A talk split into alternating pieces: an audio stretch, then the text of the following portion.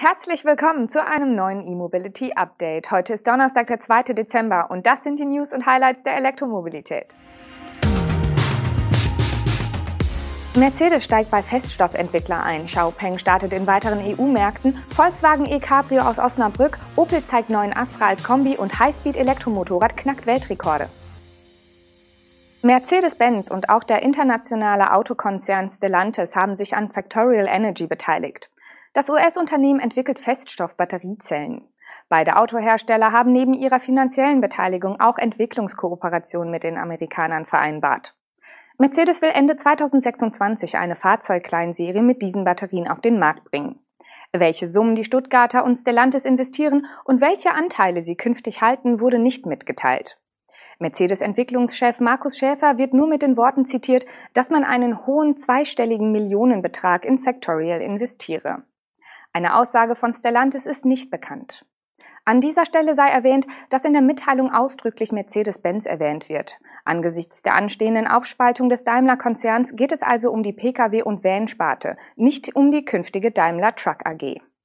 Der amerikanische Feststoffbatterieentwickler hatte darüber hinaus Ende Oktober bereits mit Hyundai und Kia eine Entwicklungsvereinbarung und ein strategisches Investment angekündigt. Auch damals wurden keine Summen genannt. Wie Factorial angibt, sollen die Partnerschaften die Kommerzialisierung der Kerntechnologie beschleunigen. Mit seinen Automobilpartnern könne das Unternehmen Batterien entwickeln, die nicht nur sicherere Fahrzeuge mit größerer Reichweite ermöglichen, sondern auch mit herkömmlichen Produktionsumgebungen für Lithium-Ionen-Batterien kompatibel sind. Mercedes will erste Zellprototypen im kommenden Jahr testen. Der chinesische Elektroautohersteller Xiaopeng will nach seinem Europadebüt in Norwegen im kommenden Jahr auch in Schweden, Dänemark und den Niederlanden an den Start gehen. Die drei weiteren Märkte kündigte Xiaopeng-Präsident Brian Gu in einem Interview mit dem US-Sender CNBC an. In Norwegen hatte der chinesische Hersteller bereits Ende 2020 eine kleinere Anzahl des Elektro-SUV G3 ausgeliefert. Seit Ende Oktober ist in dem Musterland der Elektromobilität auch die E-Limousine P7 erhältlich. Langfristig soll die Hälfte der Fahrzeugauslieferungen von Xiaopeng in Länder außerhalb Chinas gehen, wiederholte Gu eine bekannte Zielmarke des Unternehmens. Einen Zeitrahmen, wann dieses Ziel erreicht werden soll, nannte er aber nicht. Ende November hatte das Unternehmen die Geschäftszahlen für das dritte Quartal vorgelegt. Dank stabil zunehmender Auslieferungen lag der Quartalsumsatz sogar über den Erwartungen vieler Analysten. Was für einen Kurssprung der in den USA gehandelten Aktie sorgte. Allerdings stieg wegen der Investition auch der Nettoverlust auf 220 Millionen Euro. Wann Xiaopeng nach Deutschland kommt, ist noch unklar. Das Volkswagen-Werk in Osnabrück hat die Chance auf die Produktion eines elektrischen Cabrios. Das hat VW-Konzernchef Herbert Dies nun angekündigt. Demnach gibt es nicht nur bei der Marke Volkswagen entsprechende Überlegungen, sondern auch bei Audi.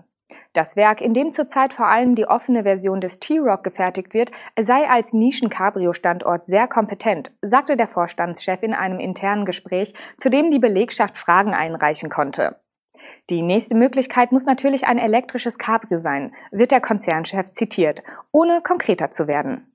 Es gibt, so dies, diese Überlegungen nicht nur bei Volkswagen, sondern auch bei Audi. Dies schien auch lange Zeit der Förderer hinter der Studie ID Buggy zu sein. Das Spaßmobil auf Basis des modularen Elektrobaukastens sollte aber nicht bei VW gebaut werden, sondern in Kooperation mit Ego Mobile. Auf die Straße gekommen ist ein solches Modell aber nie, da das Projekt 2020 eingestellt wurde. In diesem Frühjahr hatte Volkswagen selbst öffentlich über ein Cabrio auf Basis des ID3 nachgedacht und eine Skizze dazu veröffentlicht. Ein ID3 Cabrio wäre wirklich reizvoll, elektrisch und mit offenem Dach die Natur genießen, hieß es damals im VW Newsroom. Mit dem Gedankenspiel wollte VW offenbar Kundenfeedback erhalten, was womöglich positiv genug ausgefallen ist, um das ID3 Cabrio ähnlich wie das T-Rock Cabrio als Nischenmodell zu bringen. Das Werk in Osnabrück gehört erst seit 2009 zu VW. Es wurde damals aus der Insolvenzmasse des Zulieferers Wilhelm Kamann übernommen und wird bis heute als eigenständige Tochter der Volkswagen AG geführt. Opel hat seinen neuen Astra nach dem Marktstart als Fünftürer nun auch als Kombi-Version gezeigt. Das Modell hört auf die Bezeichnung Astra Sports Tourer und wird direkt ab Verkaufsstart auch als Plug-in-Hybrid angeboten. Als batterieelektrische Variante wird der neue Astra bekanntlich erst ab 2023 zu den Händlern kommen. Den Astra Sports Tourer bezeichnet Opel übrigens als seinen ersten elektrifizierten Kombi. Zunächst wird analog zum Fünftürer die schwächere Plug-in-Hybrid-Version mit 133 kW Systemleistung auf den Markt kommen. Später folgt dann das stärker motorisierte 165 kW Modell. Beide Plug-in-Hybride erhalten eine 8-Stufen-Automatik.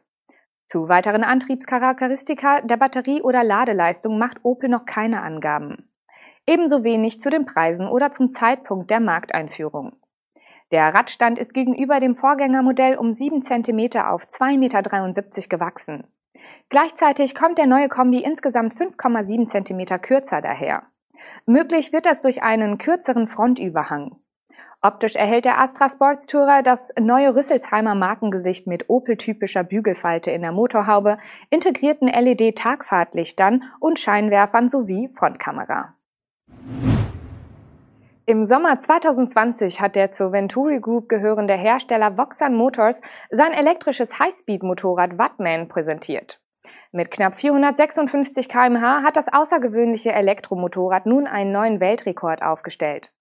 Insgesamt wurden am Kennedy Space Center zwischen dem 18. und 23. November gleich 21 Geschwindigkeitsweltrekorde mit dem Elektroblitz geknackt. Den Rekordwert von 455,737 kmh in der Klasse der Teilstromlinien Elektromotorräder unter 300 Kilogramm erzielte der frühere Motorrad-WM-Pilot Max Biaggi über einen Kilometer mit fliegendem Start. Wie bei solchen Rekordwerten üblich, wird der Durchschnittswert zweier Fahrten gebildet, die innerhalb von zwei Stunden in jeweils entgegengesetzter Richtung durchgeführt werden müssen. Kurzzeitig lag die Anzeige sogar bei 470 kmh. Auch mit der unverkleideten Version des Wattman, welche aerodynamisch deutlich schlechter ist, konnten Voxan und Biaggi einen neuen Rekord aufstellen.